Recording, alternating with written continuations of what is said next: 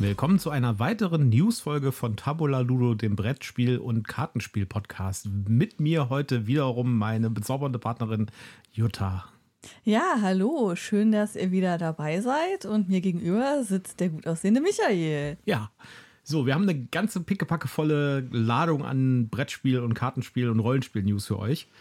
Und wir steigen direkt ein, aber vorher machen wir erstmal noch den Werbehinweis. Ich werde schon wieder komisch angeguckt hier.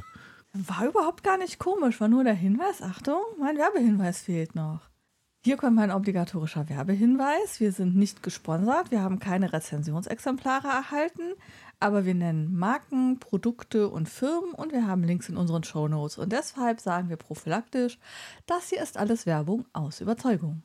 Gut, die erste News ist zum Thema Zauberberg. Das, äh, wer sich erinnert, das Kinderspiel des Jahres. 2022. Genau, wo wir uns nicht so richtig irgendwie einig waren. Also nein, wir waren uns eigentlich einig. Wir waren uns einig darin, dass wir es nicht so gut fanden. Ja, und dann hat es aber deine Nichte doch zu Weihnachten geschenkt bekommen. Genau. Wir haben es gespielt und die hatte mega Spaß daran. Ja. Ich verstehe es nicht wirklich, aber sie hatte Spaß daran. Also äh, hört nicht zwingend auf uns. Es gibt Kinder, die haben Spaß daran. Auf jeden Fall gibt es jetzt anscheinend Qualitätsmängel bei den Genau. Boards. Und zwar ist es wohl so, dass seit Weihnachten sich beim Verlag anscheinend äh, Meldungen häufen, dass irgendwie in irgendeiner Art und Weise, es wird da nicht näher drauf eingegangen, die Boards irgendwie anscheinend schlecht verklebt werden oder sowas, ja. Und dass dadurch die Kugeln nicht mehr in äh, gleicher Wahrscheinlichkeit die Wege nehmen. In vorgeschriebener Ordnungsmäßigkeit den Berg herunterrollen können.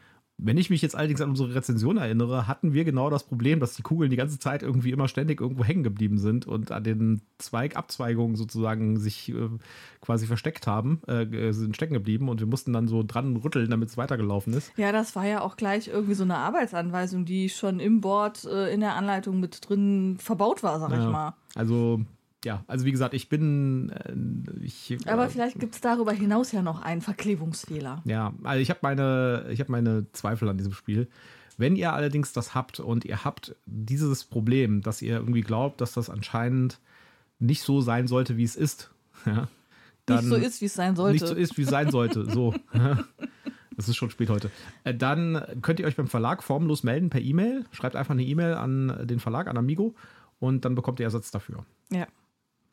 Was ja immerhin schon mal eine gute Sache ist, dass die sich da nicht äh, zickig anstellen und sagen, nö, nö, sondern dass sie da wirklich eingreifen und helfen. Ja, ich meine, das ist bei, da, da habe ich ja auch im Prinzip insgesamt in der Brettspielbranche bis jetzt eigentlich nur Gutes gehört.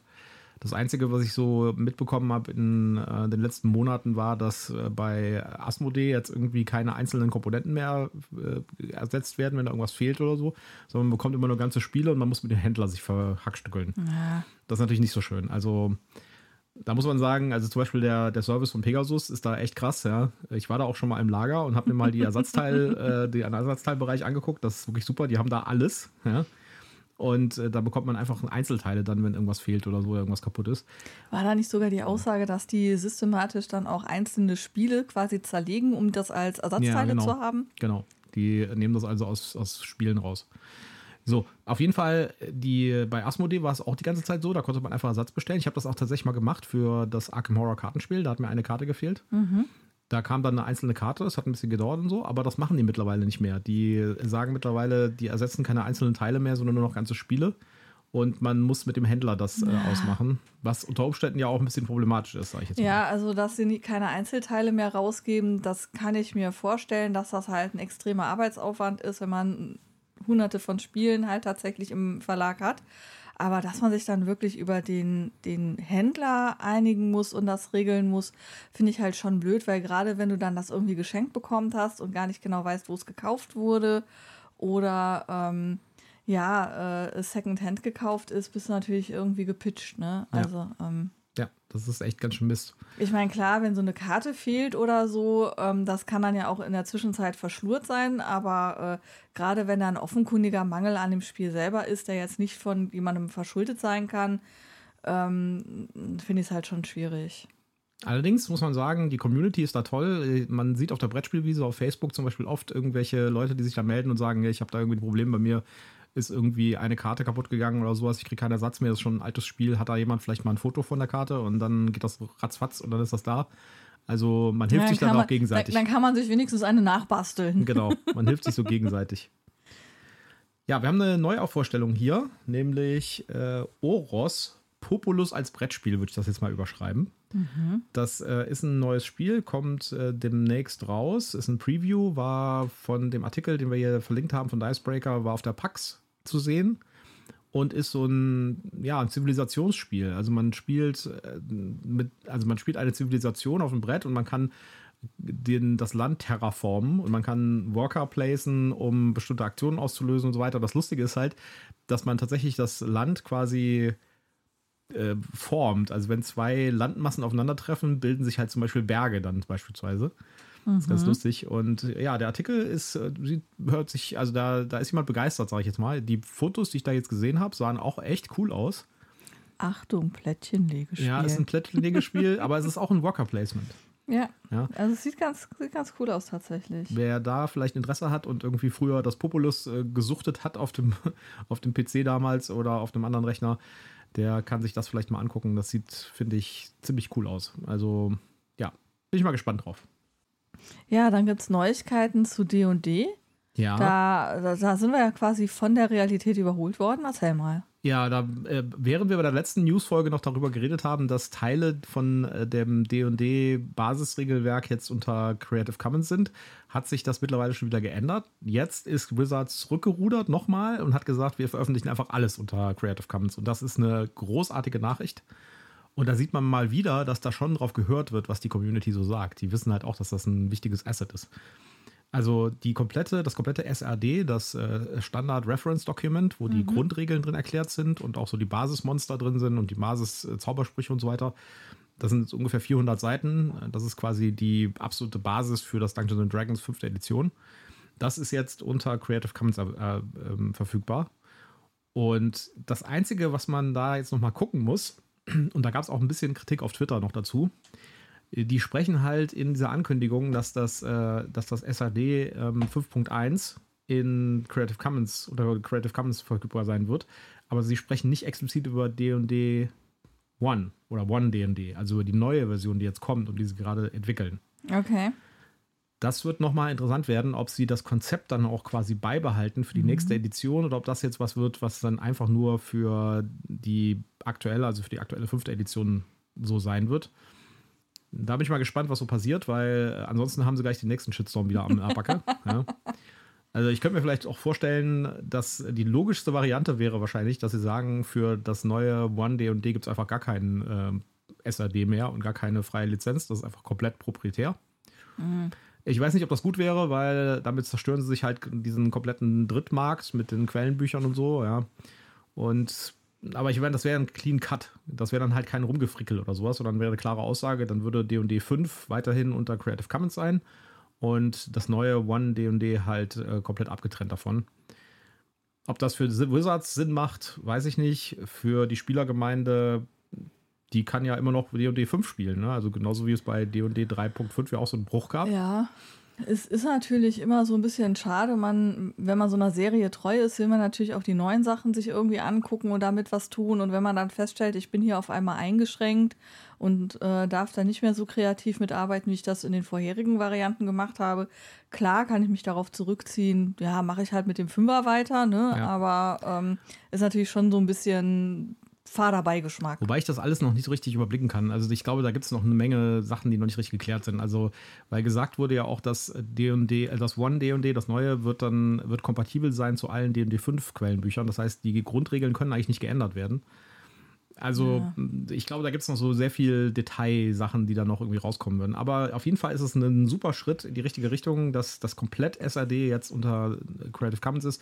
Und damit hat äh, Wizards hier was, was allen anderen, auch Paizo und so weiter, deutlich voraus ist. Ja, und man muss natürlich sagen, es ist ja noch gar nicht gesagt, was jetzt mit dem One D&D ist. Ja, Vielleicht wird es genau. ja auch äh, entsprechend gleichgestellt. Andere D&D-News ist, es gibt einen neuen äh, Honor, Among Thieves, also den D&D-Kinofilm-Trailer, jetzt in Ah, voller ich hab ihn Länge. noch nicht gesehen. Er ist großartig. Ne? Okay.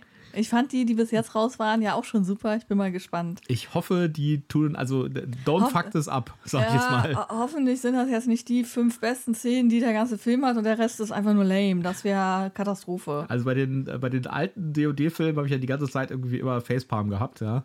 Wegen der schlechten Kulissen und der schlechten äh, Deko und der schlechten, der schlechten Maske, dieser blaue Typ mit dem blauen, äh, mit der blauen Haut, oje, oje, oje. Die Story und so weiter, dieses gnadenlose Overacting, ganz furchtbar. Der Trailer sieht richtig cool aus. Und äh, der hat natürlich auch so richtig coole Musik und sowas. Da weiß man halt nicht, ob das irgendwie in irgendeiner Weise auch im End Endprodukt drin sein wird.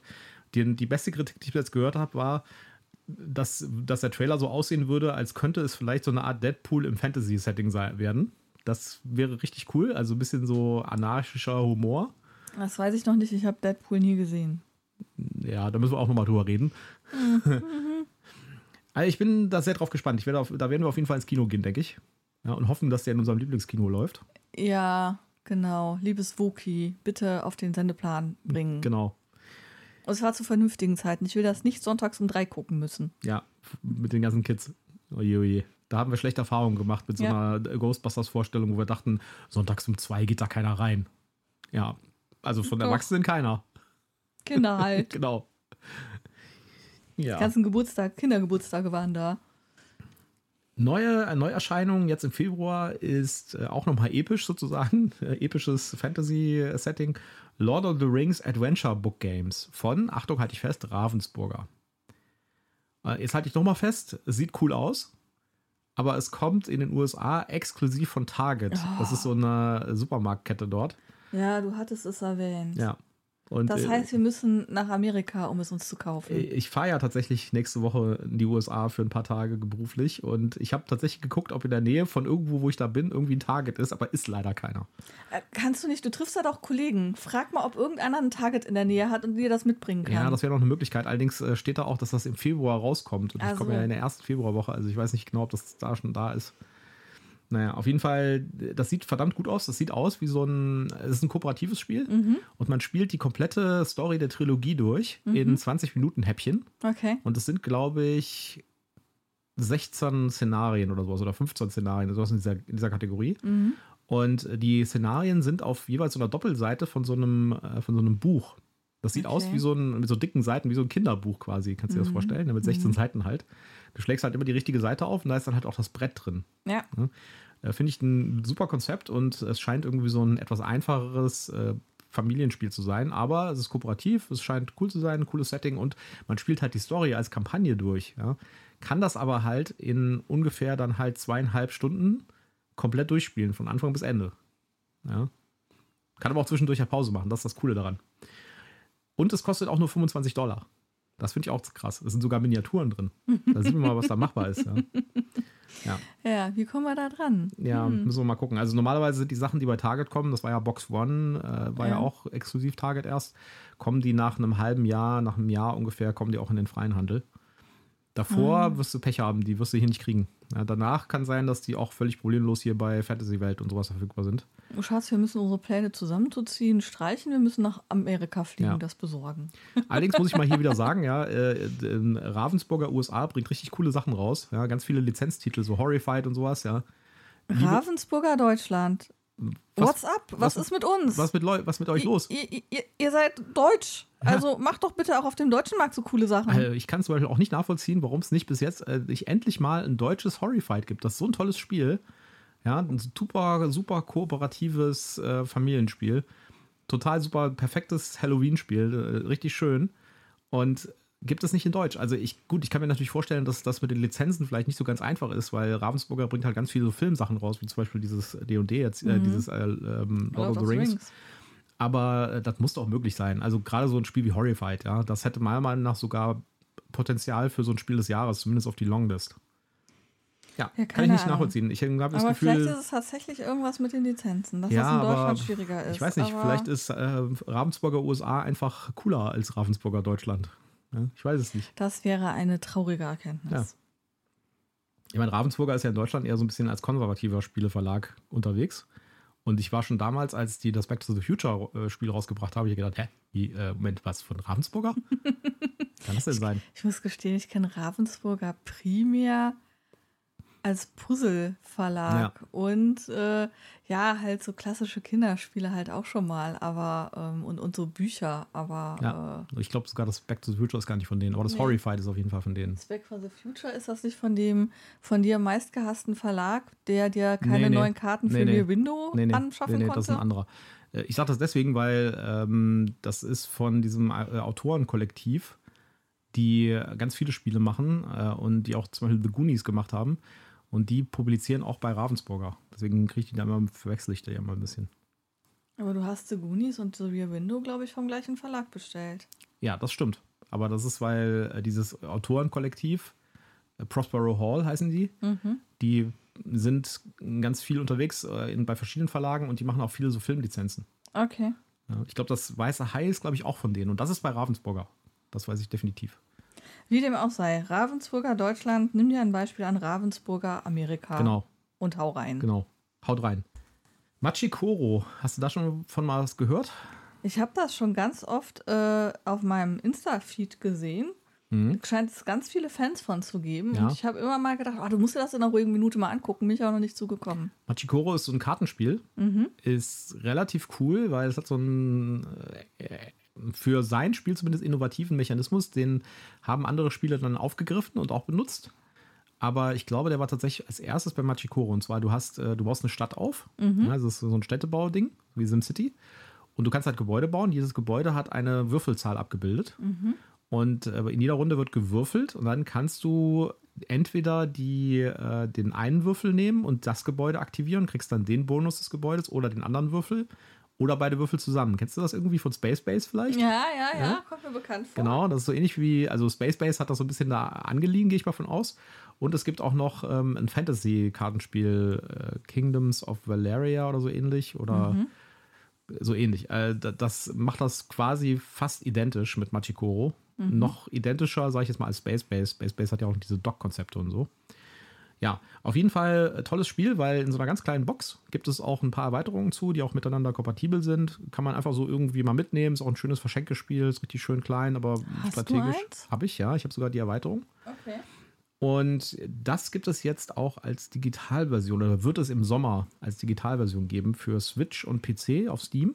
Mhm. Allerdings die Bilder, die ich bis jetzt gesehen habe, sind alle in Japanisch. Super. Ja, äh, also und das sieht auch so japanisch quietschig, quietschig bunt aus. Quietschig. Quietschig bunt, okay. Wir haben ja bei Sprachtrainer gehört, meistens geht es mit quietschig, ist besser als quietschig, aber ich glaube, in dem Fall ist das nicht so. Ja, ich ähm, weiß nicht, ob ähm, Sprachtrainer korrekte Sprechweise mir liegt. Auf jeden Fall gibt es das als elektronische Version demnächst. Wir wissen noch nicht, ob es auch in Europa kommt oder überhaupt außerhalb von Japan. Werden wir sehen. So, jetzt hast du hier als nächstes eine sehr kontrovers aufzunehmende Schlagzeile: Board Games are terrible. Ja, Wer hat denn da sein Frühstück nicht vertragen? genau. Das äh, würde man wahrscheinlich sagen, wenn man diesen Artikel liest. Das ist ein, äh, eine Glosse, würde ich sagen, in einer australischen Tageszeitung. Könnt ihr mal lesen. Ist ein Autor, der halt im Prinzip die These vertritt, dass äh, Boardgames schlimm sind und der die nicht spielen will. Ja, ich meine, okay, wenn er bisher nur Monopoly gespielt hat, dann kann ich ihn verstehen. Aber ansonsten ähm, hat, fehlen ihm offensichtlich Informationen, würde ich sagen. Also äh, ich würde das auch einfach mal so stehen lassen, würde ich eher sagen, weil man kann sich da, glaube ich, alles Mögliche zu denken. Das Ganze ist unter der Comedy-Sektion aufgetreten bei denen. Ich glaube, das ist auch so ein bisschen Satire und sowas. Es gibt ein paar, ein paar Punkte, wo ich sagen muss, ja, da hat er vielleicht sogar gar nicht so Unrecht. Und es gibt ein paar Punkte, wo er halt irgendwie, wo ich sagen muss, naja, wenn du halt nur Monopoly und äh, Scrabble spielst, dann kann ich dir leider auch nicht helfen, warum du Bre- Brettspiele scheiße findest, ja. Ja, also äh, eins der Argumente, die ich so ein bisschen auch nachvollziehen kann, ist, dass er sagt, äh, ich äh, habe so viele Konflikte im Alltag, ja, ich muss nicht noch irgendwie mit meinen Freunden mich an den Tisch setzen und irgendwie Konflikte per Brettspiel ausspielen, ja, indem ich kompetitive Brettspiele spiele. Da muss ich sagen, spiel doch mal ein, ein Pandemic, ja, oder ein Horrified, was wir eben hatten. Also wenn ich in den Artikel reingucke, hat er definitiv irgendwas anderes gespielt. Äh, er spricht was von, vielleicht tötest du mystische Wesen oder Ungeheuer mehr, machst Sushi oder machst Cosplay als Kolonisateur eines fremden Landes, wenn ich das mal gerade so etwas holprig frei übersetze. Also er muss da schon an ein paar andere Brettspiele ja. gekommen sein. Und das, was ihn wohl stört, ist, äh, dass die, äh, die Regelerklärung eine Stunde gedauert ja, hat. Ja, er greift da so ein bisschen die Standardargumente vor. Ja, ja. So, äh, da muss ich mir irgendwie eine Stunde lang Regeln angucken, dann habe ich keine Ahnung, was ich da tue und ich stoche im, im Dings rum und dann, gerade wenn ich irgendwie die Regeln einigermaßen verstanden habe, ist das Spiel schon wieder vorbei. ja, äh, also ja, alles richtig und so, aber ja, ich spiele ja Brettspiele auch wegen dem sozialen Aspekt. Wenn es mir ums Gewinnen gehen würde, würde ich echt alt aussehen mit Brettspielen. Ja, ich weiß nicht, was du meinst. Ja, wenn wir unsere Boardgame Geek Statistik angucken, dann sieht das ganz, ganz, ganz düster aus für mich. Ja. Tja, also lest euch den Artikel einfach mal durch und denkt euch mal ein bisschen was dazu. Ich finde es aber ganz gut, dass man auch mal kontroversere Meinungen Ja, es müssen ja nicht alle äh, in der ja. Brettspiel-Bubble äh, selig und glücklich und sein. Und immer dran denken, das ist halt auch ein, das ist eine Glosse, die soll auch ein bisschen satirisch gemeint sein und so. Ja, der, das, man sollte nicht alles irgendwie auf 180 gehen, sozusagen. Nächste Erweiterung kommt, nämlich für Beyond the Sun. Die werde ich mir auf jeden Fall holen. Ja, das ist ein super Spiel, da bin ich gespannt drauf. Ja, und äh, das ist eine Erweiterung, da ist ein Solo-Modus drin. Hm. Und es ist ein, es sind Variable Player Powers drin. Das heißt, äh, Spieler starten mit unterschiedlichen Startbedingungen. Das ist interessant. Solo-Modus weiß ich nicht so genau. Also mit Solo-Spielen werde ich nicht so hundertprozentig warm, aber gibt ja eine Menge Leute, die das äh, gerne haben. Insofern ist es mit Sicherheit nicht verkehrt, einen zu haben. Kommt immer ein bisschen darauf an, wie der Solo-Modus gemacht ist. Ne? Also wenn er so ist wie bei äh, hier dem East, East India, India Companies, wo du quasi ein Automat auch noch selber äh, bestücken musst und also, bedienen musst. Kannst du auch einfach reinschreiben, spiele einfach äh, einen zweiten Spieler als denk, vergiss einfach alles, was du machen wolltest bei dir und äh, spiel einfach noch mit einem zweiten Spieler. So wie Schach ja. gegen sich selbst spielen und verlieren. Ja, ungefähr so. Ja, also da bin ich auf jeden Fall sehr gespannt drauf. Ich bin gar nicht so sicher, wann die eigentlich kommt. Äh, ich weiß nicht, ob da bei Boardgame Geek was steht. Allerdings, äh, die war schon lange, lange angekündigt. Also äh, die, die Ankündigung ist schon wirklich schon länger raus. Ich glaube sogar über ein Jahr. Und jetzt soll es aber 2023 tatsächlich soweit sein. Ich gehe davon aus, dass es auch so ein bisschen getroffen wurde von Logistikkrise, Papiermangel und so weiter. Ja, äh, gute, Ding, gute Sache ist ja, wir haben ja die englische Version von Beyond the Sun. Das heißt, die kommt vielleicht ein bisschen früher raus.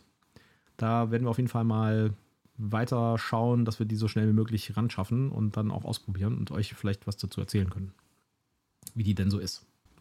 Kommen wir mal zu einigen Pegasus-Meldungen. Wir haben jetzt hier eine ganze Latte von Pegasus-Sachen. Es gibt eine, es gibt die neue Pegasus-Neuheiten-Show auf YouTube. Das ist so ungefähr eine Stunde lang, kann man sich mhm. angucken. Da werden so die wesentlichen Neuheiten vorgestellt. Finde ich äh, spannend und interessant, weil man da halt auch so ein bisschen die, äh, also man bekommt ein bisschen erklärt, worum es dabei geht und äh, was da auch in der Packung drin ist unter Umständen und so. Also sie gehen halt quasi ein bisschen drauf ein, um was es bei den Sachen, bei den Neuheiten so geht. Ja, sie hauen halt nicht einfach nur einen Titel raus genau. und ein Cover, sondern sie gehen ein bisschen mehr ins Detail, worum es geht eigentlich. Wie das andere Verlage machen, die einfach nur auf ihrer Facebook-Seite was posten und dann nicht mal auf der Homepage was zu, dazu haben. Da kennen wir ja auch so ein paar Spezialisten. Ja, oder aber äh, ich hatte so eine lustige Webseite, wo ich dann zwar Text hatte, aber die Bilder, ich weiß nicht, ob sie nicht da waren oder ob sie nicht geladen wurden. Jedenfalls gab es keine Bilder zu den Spielen. Ein paar der Neuheiten wollen wir aber jetzt mal ein bisschen rausgreifen, die da auch drin erwähnt wurden. Teilweise, sie wurden nicht alle drin erwähnt. Mhm. Das erste ist, äh, es gibt eine Spielmatte ja. für Kartograf. Ja, will ich haben. Und ich ärgere mich gerade über Pegasus. Die haben bei Instagram fett gepostet, hier so, ein Werbe, so eine Werbung geschaltet, dass die jetzt erhältlich ist. Klicke ich auf den Link, ja, ich kann sie vorbestellen, aber kriegen tue ich die jetzt nicht. Ich habe mal angefragt, was da los ist. Ja, bin ich mal gespannt. Das Schöne ist, diese Spielmatte ist für Kartograf und Kartografin. Man kann die nämlich rumdrehen und dann ist das Artwork von Kartograf auf der einen Seite ja. und das Artwork von Kartografin auf der anderen Seite. Spieltechnisch unterscheiden sie sich nicht. Also das sind dieselben Felder und sowas abgebildet. Genau, also grundsätzlich hätte ein Design, sage ich mal, gereicht. Ich hatte einen Moment lang auch gedacht, boah, jetzt muss ich mich entscheiden, ob ich die mit dem Design Kartograf oder die mit dem Design Kartografin kaufen muss. Und dann sah ich aber zum Glück, ah, das ist ein Wendeding und ich habe einfach beide. Das finde ich super. Ist auch nicht so teuer mit 15 Euro. Und sogar relativ günstig, muss ja. ich sagen. Ja, ich meine, die wird jetzt auch nicht so super groß sein. Ne? Also die wird mit Sicherheit nicht vergleichbar sein mit deinem Marvel United Ding da. Ja, das ist auch noch so ein Ding. Also der Marvel United Kickstarter, äh, also ich bin ja, ich war ja fast dabei, mein, mein Pledge wieder irgendwie abzumelden, weil die belästigen einen da so richtig mit Updates, ja. Da kommt irgendwie, da kommt irgendwie jeden Tag fünf, sechs, sieben Updates raus. Äh, ich weiß nicht, die, die machen das echt industriell da bei mhm. Simon. Ich kann das nicht, eigentlich kann ich das nicht unterstützen, sowas, ja. Die, die haben zum Beispiel auch, äh, am Anfang gab es nur eine Box mit der Erweiterung. Mittlerweile sind sie irgendwie bei drei oder vier Boxen, weil sie die Boxen halt über äh, Updates halt hinzugefügt haben als Stretch Goals.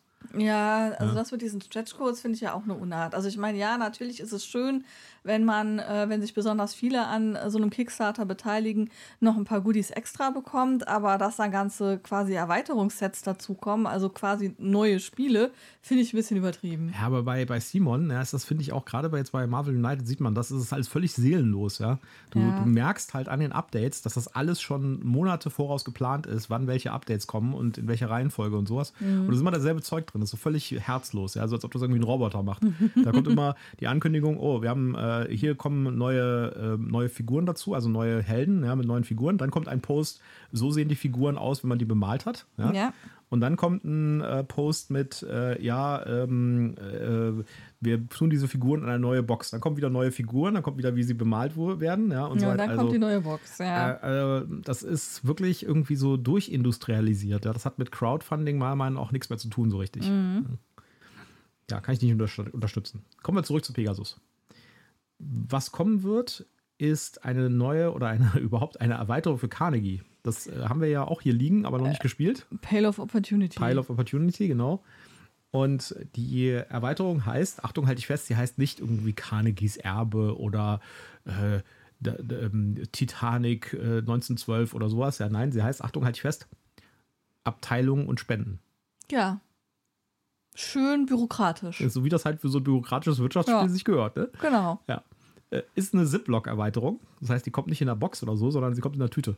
Okay, cool. Ja, ist also nur eine kleine Erweiterung. Dann müsste sie ja in den Karton noch mit reinpassen. Ja, wobei ich mal gespannt bin, ich weiß nicht, steht da schon, was sie kosten wird? Ja, die müsste jetzt eigentlich auch demnächst eintreffen. Ich klicke mal hier auf den Kaufen-Knopf. Mal gucken, wo ich da hinkomme. 14,99, na gut, das geht doch.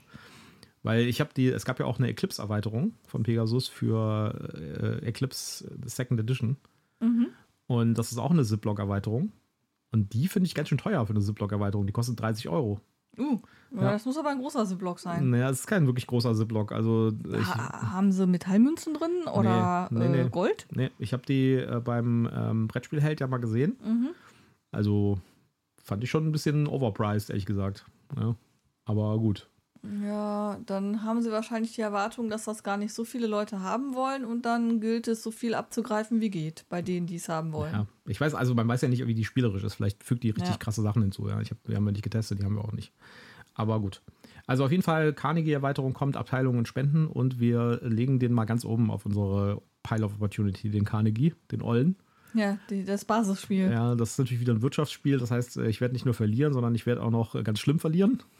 Ach Quatsch, Schatz. Ich erinnere nur an, äh, an das äh, wunderbare Samarkand Bazaar, was wir hier gerade gespielt haben und wo auch noch ein Review kommt, das auch brandneu von Kickstarter kam. Ja. Und in Deutsch ist jetzt das, äh, ja, da wurde ich auch in den Boden gestampft, um es mal so zu sagen. Äh, ich habe irgendwie in Erinnerung, dass du zumindest eine Partie auch gewonnen hast. Ja, das ist immer so. Ähm, Jutta ist ja so, eine, so ein Brettspiel-Borg. Ne? Also beim, bei der ersten Partie kann man sie noch besiegen und dann hat sie raus, wie es funktioniert und dann ist vorbei. Dann äh, hat die Schildfrequenz sich geändert und äh, der Phaser kommt nicht mehr durch. Ne? So sieht das aus. Du übertreibst maßlos. Nein, gucke ich auf unsere Boardgame-Geek-Statistik. Äh, Wahrscheinlich 80% verloren für mich oder so. Nein. Im Moment steht es bei 105 Partien 54 zu 31. Ein paar Partien haben auch noch andere gewonnen. Na gut. Also es ist nicht so, dass ich immer gewinne. Und auch nicht in so übermäßiger Zahl, wie du behauptest. Hm. Subjektiver Eindruck, sag ich da mal. Genau, ist dein subjektiver Eindruck. Eine weitere Erweiterung von Pegasus, die kommt, die wird, glaube ich, viele Leute freuen, nämlich eine Living Forest Erweiterung. Ja, ich meine, oh, ja. Living Forest, Spiel des Jahres, da muss natürlich eine Erweiterung kommen, klar. Mhm. Die kommt jetzt tatsächlich schon im Februar, ist eine Smallbox-Erweiterung, also so ein, so ein Längskarton, wird mhm. wahrscheinlich auch nicht so ganz teuer werden. Ich weiß nicht so genau, gibt es da schon eine größere Beschreibung, was da drin vorkommt? Äh, sie wird auf jeden Fall 30 Euro kosten. Und ja, äh, die heißt Kodama. Kannst du, kannst dich an den Namen Kodama noch erinnern? Ja, ich sage nur Äh, Bitoku, Bitoku. und hattest du nicht auch hier äh, eins von deinen Spielen hier Kodama no Yori oder irgendwie so? Hieß das nicht auch so? Ja, da kamen auch Kodamas drin vor. Genau, Ja, Yoki, Yokai no Mori. genau. Und da Das ist- kam auch Kodamas drin vor. Da kam auch Kodamas von nur, ja. Auf jeden Fall, äh, die, äh, das ist auch, äh, das hat auch einen Solo-Modus drin. Dann. Das heißt, man kann ähm, Living Forest dann auch Solo spielen, was ich auch ganz cool finde. Wir haben es jetzt auch am Wochenende ja nochmal gespielt mit der Family. Ja. Und äh, ich habe das Gefühl gehabt, so ein paar Leute waren ein bisschen skeptisch am Anfang. Aber sie haben dann doch schon reingefunden und haben am Ende doch dann irgendwie geguckt, so, oh, jetzt will ich aber doch gewinnen hier, ja.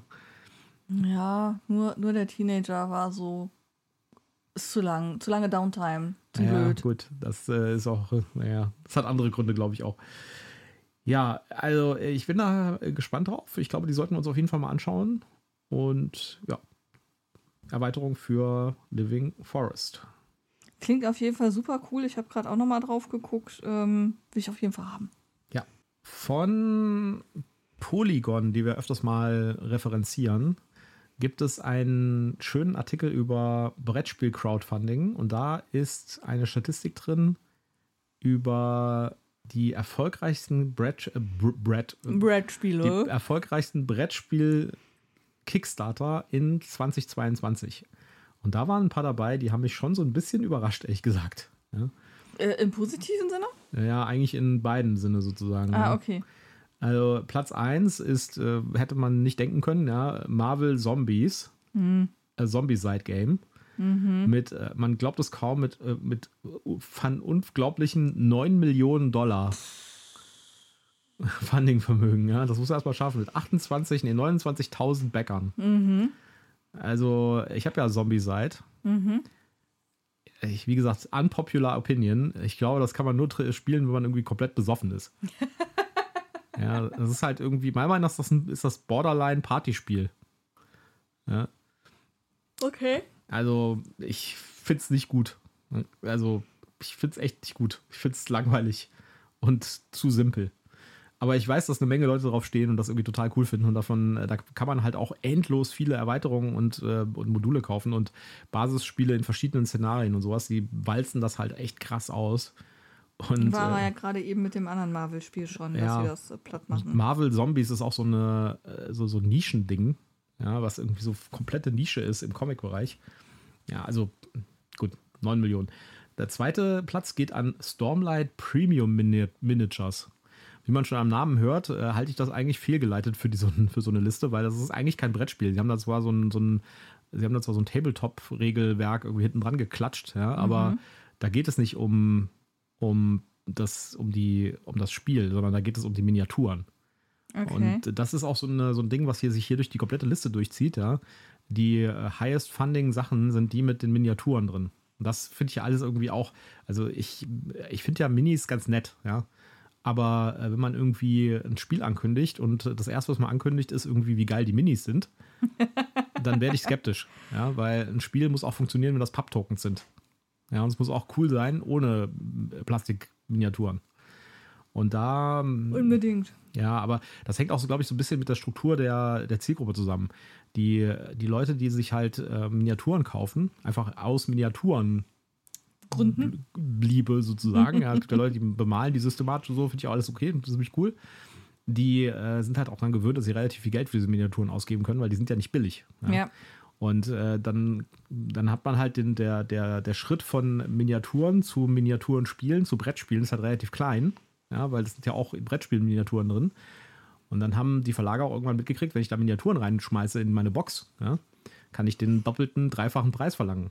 Ja, egal, ob das jetzt gerechtfertigt ist oder nicht. Sobald da Minis drin sind, tue ich erstmal so eine weitere Zielgruppe auf Ja, und, dann eine Zielgruppe, die mehr Geld bezahlt. Ich, ja, und dann kann ich den Preis einfach mal hochsetzen. Genau. Und deswegen äh, gibt es halt solche Sachen wie Stormlight Premium Miniatures, wo dann halt noch so ein Tabletop-Regelwerk hinten dran geklatscht ist. Ja, mit 4 Millionen Dollar Einnahmen dazu. Project Ironside. Das äh, ist tatsächlich kein Spiel, sondern ist eine, ein Brettspieltisch. Haben wir schon, braucht man nicht. Haben wir schon. Haben, brauchen nicht Nächste Neuigkeit. Ich meine, ich finde es schon ganz cool, dass es so ein, so ein Sparbrettspieltisch, der kostet 400 Dollar nur. Und den Okay. kannst du so zusammenbauen. Das heißt, du kannst äh, den Tisch in der Mitte teilen und dann mehr Mittelteil dazu, dazwischen packen. Mhm. und äh, hast dann einen größeren Tisch oder du kannst äh, zwei Tische zu einem kombinieren zum Beispiel. Okay. Das ist schon ganz lustig. Aber auf der anderen Seite ist das halt äh, wirklich echt günstig. Denn dieser Tisch äh, sieht so aus, als ob der nicht aus Holz ist, sondern aus Plastik oder aus Metall. Und äh, der sieht halt schon ziemlich basic aus. Ja, aber dafür kostet er halt auch nur 400 Dollar. Und ich glaube, jedes Extra kostet da deutlich mehr, als wenn man irgendwie zum Beispiel äh, so Abdeckplatten haben will, um drüber. Dann ist man gleich mal mit mehreren hundert Dollar mehr dabei. Also, ja. Äh, Muss man sich dann durchrechnen, ob sich das wirklich lohnt, wenn man dann alles zusammen hat, was man haben will. Ja, oder ob man sich einen, äh, einen anderen Tisch holt, der vielleicht ein bisschen mehr kostet, aber dann halt irgendwie auch ein richtiger Tisch ist. Ja. Ja. Das nächste äh, Spiel auf der Liste hier ist Casting Shadows. Das ist von den Unstable Unicorn-Machern. Mhm. Das sieht echt verdammt gut aus. Ist tatsächlich ein richtiges Brettspiel, hat 4 Millionen Dollar eingenommen. Und sieht echt ansprechend aus, muss ich sagen. Also finde ich echt ganz nett. Ja, ich habe auch schon mal drauf geguckt, sieht ganz süß aus. wäre halt vorsichtig. Ich weiß nicht so genau, äh, inwieweit das dann doch wieder ein, so ein Borderline-Partyspiel ist. Weil äh, die haben bis jetzt ja mehrheitlich Partyspiele rausgebracht. Aber ansonsten die Grafik und sowas sieht echt, echt nett aus. Vielleicht ist das ein cooles Familienspiel beispielsweise. Ich weiß es nicht. Ist so ein bisschen an Kickstarter an mir vorbeigegangen. Habe ich nicht gesehen, als das kam. Aber müssen wir mal gucken. Wann wird das ja ausgeliefert angeblich? März 2023, muss also schon ein bisschen länger her sein. Wenn man nach Kickstartern geht, würde ich sagen, März 2023 wird mit Sicherheit Oktober 2023. ja. ja, gucken wir mal. Äh, Das nächste Spiel ist Elden Ring. Okay, das hat natürlich einen Mordsbonus durch das Computerspiel. Äh, Skyrim, Elden Ring, hat das Nein, irgendwas nein, miteinander nein, zu das tun? hat nichts miteinander zu tun. Okay. Äh, Elden Ring ist ein Computerspiel relativ aktuell, wo vor einem halben Jahr oder sowas äh, war sehr, sehr stark gehypt. Okay. Äh, dann das nächste ist äh, Sorcery Contested Realms. Das hat mich ein bisschen gewundert, weil äh, das ist ein, ein Trading Card Game und zwar so ein richtig, richtiges Trading Card Game. Also man Ja. muss Booster kaufen mit 15 Karten drin und so. Das hat Ja. meiner Meinung nach heutzutage von so einem kleinen Verlag hier von Eric Olofsson hat das keine Überlebenschance. Also ich wüsste nicht, wie sowas irgendwie in, äh, in the long run überleben soll. Das kann ich mir nicht vorstellen. Warum äh, die auf Kickstarter irgendwie 6,7 Neuseeland-Dollar eingenommen, 6,7 Millionen Neuseeland-Dollar, ich weiß nicht genau, wie viele echte Dollars das sind, äh, also nicht echte Dollars, US-Dollars. Euro wären hilfreich, Schatz, Euro. Ja, müsste man nachgucken. Aber es ist ja auf, äh, auf jeden Fall nach Elden Ring und vor The Academic. Das, ähm, äh, ja, also wie gesagt, ich bei, bei Disney Lorcana kann ich mir das noch gut das noch vorstellen, weil da ist Disney hinten dran mit der gesamten Marktmacht von Disney. Dass sowas vielleicht, vielleicht funktionieren kann. Und selbst da bin ich nicht so richtig zuversichtlich. Also ich würde da keine Aktien setzen oder sowas drauf. Aber von einem kleinen Verlag irgendwie ein, ein richtiges Trading Card Game, wo man irgendwie sammeln muss und Kartenbooster kaufen muss, uiuiui, das halte ich aber für sehr, sehr weit hergeholt, sag ich jetzt mal. Naja, Ja, aber wenn das von den Neuseeländern ist, vielleicht für Neuseeland, äh, ja, weiß ich nicht. die, die sind sehr eigen. Die haben ja auch kein Amazon da. Du kannst ja Neuseeland nichts von Amazon bestellen. Ja. Der nächste Platz, das ist jetzt zwei, vier, sechs, der siebte Platz ist The Academic. Und ich dachte schon, als ich es gelesen habe, habe ich schon wieder was verpasst. Äh, Das habe ich noch nie gehört. Aber kommt raus, The Academic ist kein Spiel, sondern ist eine Deckbox von äh, James Janik, von denen du ja auch Sachen hast. Ne? Äh, die ist natürlich schon ziemlich luxusmäßig, aber ich finde es schon lustig, dass irgendwie so eine Deckbox irgendwie äh, Als Kickstarter bei den Spiele-Kickstarter ja, genannt und wird. äh, auch nur äh, schlappe 4 Millionen Dollar eingenommen hat. Ja, das Ja. musst du erstmal schaffen, ey. 4 Millionen Dollar mit einer Deckbox. Also, Die sieht aber auch wirklich geil aus. Entschuldigung. gut. Man sieht, wie die 4 Millionen Dollar zusammengekommen sind. ja, naja. Der nächste Platz, und wir sind drei vor, also wir sind Platz auf Platz 8 jetzt, ist Heroes of Might and Magic 3 The Board Game. Ja, da gab es ziemlich viel Hype auch drumherum. Es hat wahrscheinlich auch eine große Community mit, den, äh, mit dem Computerspiel und so. Kann ich so ein bisschen nachvollziehen. Ja, 3 Millionen Pfund, nee, 4 Millionen Euro. 4 Millionen Euro haben die hier eingenommen. Das ist ein bisschen seltsam. Die haben hier die Liste in lokaler Währung. Ja, und der vorletzte Platz ist Slay the Spire, the Board Game. Finde ich auch spannend. Ich habe das Spiel, das Computerspiel, das ist auch eine Computerspielumsetzung. Das Computerspiel ist richtig cool, weil das Computerspiel selbst ist schon quasi so eine Art Brettspiel. Mhm. Ja, man, man, spielt mit Karten und äh, man muss so, so einen Dungeon hochsteigen und sowas und äh, sich Gegnern stellen und so. Ist echt spaßig. Also wirklich ein echt nettes Spiel. Ich war völlig skeptisch davor, weil das haben viele gehypt und sowas. Und habe ich gesagt, ich probiere es mal aus. Und ich finde es richtig cool. Also okay. ich habe es auch echt ein paar Stunden gespielt. Ich bin jetzt nicht der super lange Spieler da, aber das ist schon ein nettes Spiel. Ich habe allerdings Kritik gehört zu dem äh, Brettspiel, dass das quasi eine 1 zu 1 Umsetzung wäre und dass man mhm. irgendwie genau dasselbe macht wie in dem im Computerspiel. Und da sagte der Rezensent halt, naja, da kann ich auch das Computerspiel spielen, ja. Das, ja, äh, aber da hast du nicht das Gefühl von echten Karten in der Hand. Das stimmt. Aber das werde ich auf jeden Fall mal im Auge behalten. Ich habe das jetzt nicht gebackt, mhm. aber äh, wenn das so gut ist, wie alle Leute sagen und dann das auch gut das umgesetzt auch wird, dann wird das auch ins Retail kommen und vielleicht sogar in Deutsch. Muss man mal gucken. Ja, und der letzte Platz, Cthulhu, äh, Death May Die, Fear of the Unknown. Ja, äh, ist halt ein äh, neues Modul von Death May Die. Das ist eine erfolgreiche Serie von Simon und hat 3,4 Millionen Dollar eingenommen. Ja, aber auch ein Miniaturenspiel übrigens. Die, die, die, ja, ich bin ich bin ein bisschen skeptisch auch deswegen, weil in dieser Liste halt relativ wenige Sachen drin sind, die von wirklichen Creatoren sind und von Leuten, die halt äh, diese Projekte nicht realisieren könnten, wenn es nicht Kickstarter gäbe. Ja. Und ich bin ja insgesamt deswegen auch skeptisch bei Kickstarter, dass es mittlerweile zu so einem Pre-Sell-Ding verkommen. Also man, man, macht eigentlich nicht mehr Crowdfunding, man macht Vorverkauf. Ja. Äh, so Simon-Sachen oder sowas, die könnten die auch problemlos einfach so rausbringen, was sie auch machen teilweise. Ja, also im Grunde genommen ist das ja eine etwas abgefragte Tour, sich seine Spielentwicklung vorfinanzieren zu lassen. Genau, einen Kredit zu kriegen, günstig. Ja, ne? genau. Und äh, das ist natürlich irgendwie, und äh, das ganze risikofrei zu machen dann. Ja. Ne? Äh, insofern, äh, ich bin bei den ganzen Kickstarter-Sachen ja ein bisschen skeptisch, weil ich finde, der ursprüngliche Gedanke ist da schon lang verloren gegangen. Es geht nicht mehr darum, irgendwie Projekte zu realisieren, die es sonst nicht gäbe, sondern nur noch darum, irgendwie den Firmen günstige Kredite zu verschaffen für Sachen, die sie sowieso machen würden. Ja, das, das finde ich auch ein bisschen traurig. Ja. Naja. Äh, wo wir gerade bei Cthulhu bin, hast du bewusst den einen Eintrag übersprungen mit der Einsteigerbox? Nee, habe ich nicht übersprungen, wollte ich als nächstes machen. Okay. Nämlich, äh, das haben wir noch vergessen, oder habe ich vergessen tatsächlich bei äh, Pegasus, es wird eine Cthulhu-Rollenspiel-Einsteigerbox geben im Sommer. Finde ich sehr cool. Denn äh, Cthulhu ist ja auch ein ähm, richtig schönes Rollenspiel. Ich weiß nicht, ob du dir das schon mal angeguckt hast. Nein, habe ich noch nicht gemacht. Wer D&D kennt, äh, D&D ist ja eher so ein klassisches Rollenspiel, wo du halt irgendwie eine Balance hast zwischen Kämpfe, die auch so ein bisschen Brettspielmäßig sind, äh, wenn du so willst, also sehr taktisch, mhm. und halt einem Erzählspiel. Ja. ja. Cthulhu geht stark auf diese Erzählspielseite rüber. Also mhm. da gibt es auch Kämpfe und so weiter, es gibt auch Regeln für Kämpfe und es gibt auch Regeln für Proben und sowas, gibt es alles, ja. Aber der Fokus bei dem Cthulhu-Rollenspiel liegt ganz klar auf dem Erzählen. Mhm. Und deswegen sind die Stories da auch üblicherweise deutlich komplexer, deutlich stärker und auch deutlich mehr ausgeschöpft. Mhm. Und äh, es geht mehr um sowas wie, äh, wie kann ich irgendwie so Grusel erzeugen am Spieltisch und sowas. Es gibt ganz viele Regelhilfen dann dazu, wie man sowas macht oder wie man okay. Mystery erzeugt und wie man Mystery-Plots baut und sowas. Also echt schönes Spiel. Muss halt auch ein bisschen mehr Vorbereitung reinstecken. Also mhm. ein D&D-Abend, würde ich sagen, kann man schneller vorbereiten. Aber es ist auf jeden Fall ein cooles Ding und halt auch ein tolles Setting. Ne? So, es gibt verschiedene Cthulhu-Settings, es gibt modernes Cthulhu, aber das klassische Cthulhu-Rollenspiel ist halt so 20er Jahre Ostküste der USA. Okay. Was in der Richtung.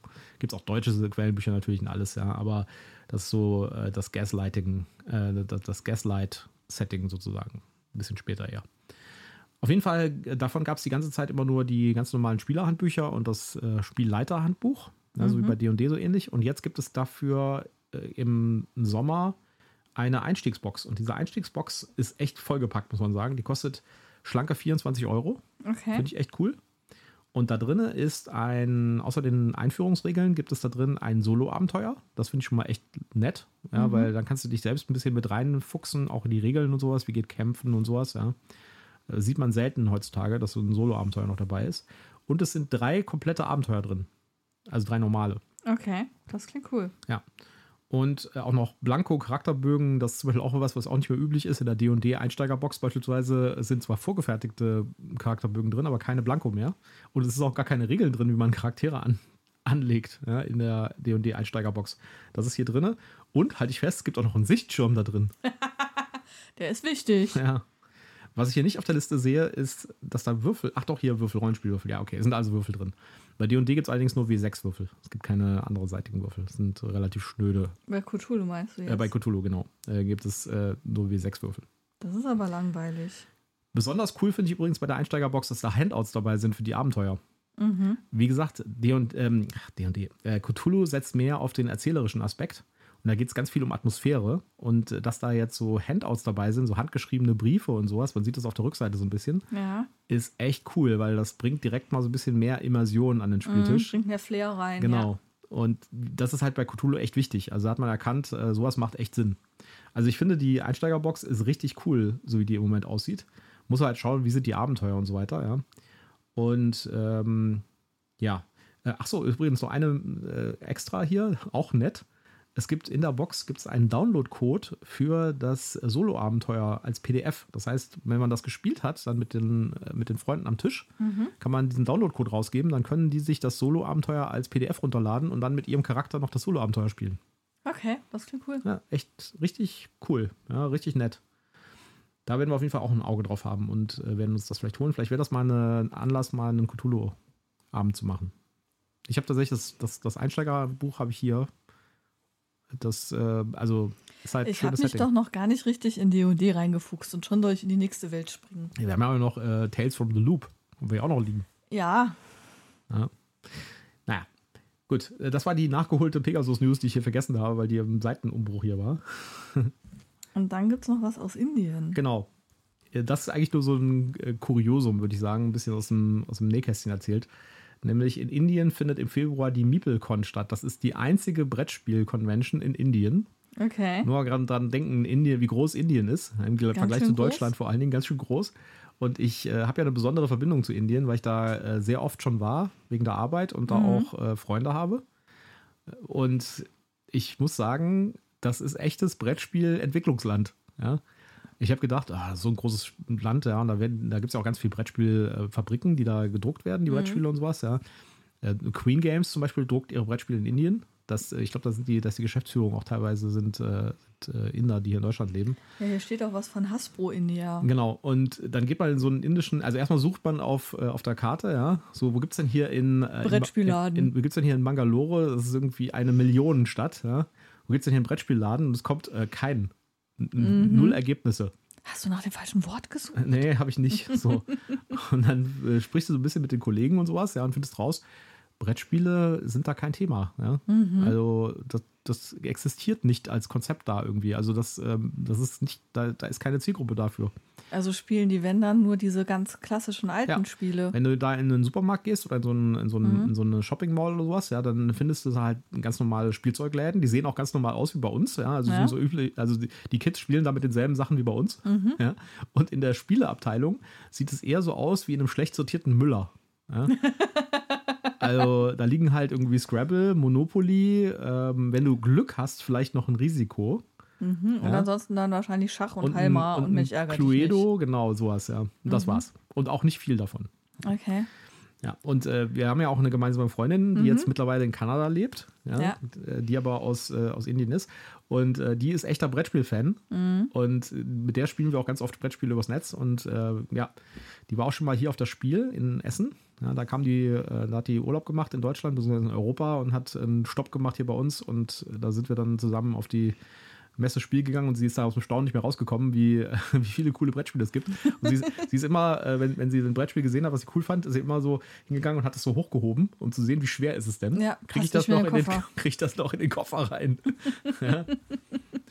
ja, und äh, die, die, ähm, die hat natürlich da ein schweres Leben gehabt. Ne? Ja. Also äh, die- für die war es echt schwer und vor allen Dingen auch verdammt teuer, Brettspiele Mhm. Ja. zu bekommen. Es gibt so ein Wenn du die paar. dann aus dem Ausland dir schicken lassen musst und die Versandkosten, ist das ja Hölle. Ja, es gibt so ein paar äh, Brettspiel-Versandläden in Indien. Aber das sind wirklich ganz wenige und die Preise sind auch echt krass. Also äh, wirklich, also da würdest du hier irgendwie, äh, du würdest hier kein einziges Brettspiel verkaufen mit den Preisen. Ne? Naja. Auf jeden Fall gibt es jetzt die MeepleCon in Indien. Das ist die erste und einzige Brettspielcon in Indien. gesponsert von Hasbro. Und da sieht man auch wieder so ein bisschen, ja, äh, dass äh, die, wenn du den Artikel liest, ja, also äh, die Besucher werden die Möglichkeit haben, ganz viele tolle Hasbro-Titel auszuprobieren. Und jetzt kommt nicht irgendwie die coolen Hasbro-Titel, die es da so gibt, ja, sondern Cluedo, Monopoly und Scrabble. Ja. Und äh, ich bin mir relativ sicher, dass da auch andere Spiele gespielt werden, ja, mhm. weil es gibt schon eine Community da, so ein bisschen, ja. ja. Es gibt eine Facebook-Gruppe, in der bin ich auch drin, zum Beispiel äh, für Bangalore, wo sich halt äh, die Leute aus Bangalore, die gerne Brettspiele spielen, sich treffen und da äh, wird auch ganz viel so gehandelt, so, äh, wo gibt es denn hier irgendwie, wo kann ich denn hier irgendwie das, äh, das, das, neue äh, Guild of Merchant Explorers zum Beispiel kaufen, ja, gibt es mhm. da irgendwie eine Bezugsquelle für, wo ich das günstig kriegen kann und so. Es ist halt echt schwierig, ne? Und mhm. äh, da gibt es, es gibt auch, glaube ich, einen, so, so einen Community-Raum irgendwo in Bangalore, wo die sich irgendwie einmal im Monat treffen und dann spielen. Ja, also hätte ich echt nicht gedacht, wenn man auf der Webseite guckt, dieser MeepleCon hat 15.000 Besucher. Als einzige Brettspielmesse in ganz Indien. Ja, oder wenn man dann hier auf dem Plakat guckt, Spiele 200 Brettspiele. 200. Das ist wenig, finde ich. Das ist wenig, ja. Das ist wirklich wenig. Das ist wahrscheinlich das, was Hasbro gerade so aktuell auf dem Markt hat an Standardspielen, würde ja, ich sagen. Wahrscheinlich ist das schon die Anzahl der Monopoly-Varianten, die sie auf dem Markt haben gerade. Er spiele 200 Spiele, 200 verschiedene Varianten von Monopoly. Ja, komm, also. Game of Thrones wir, Monopoly. Werden, werden vielleicht auch noch was anderes da haben. Ja. Fang, fang, den, fang den Hut. Ja. Naja.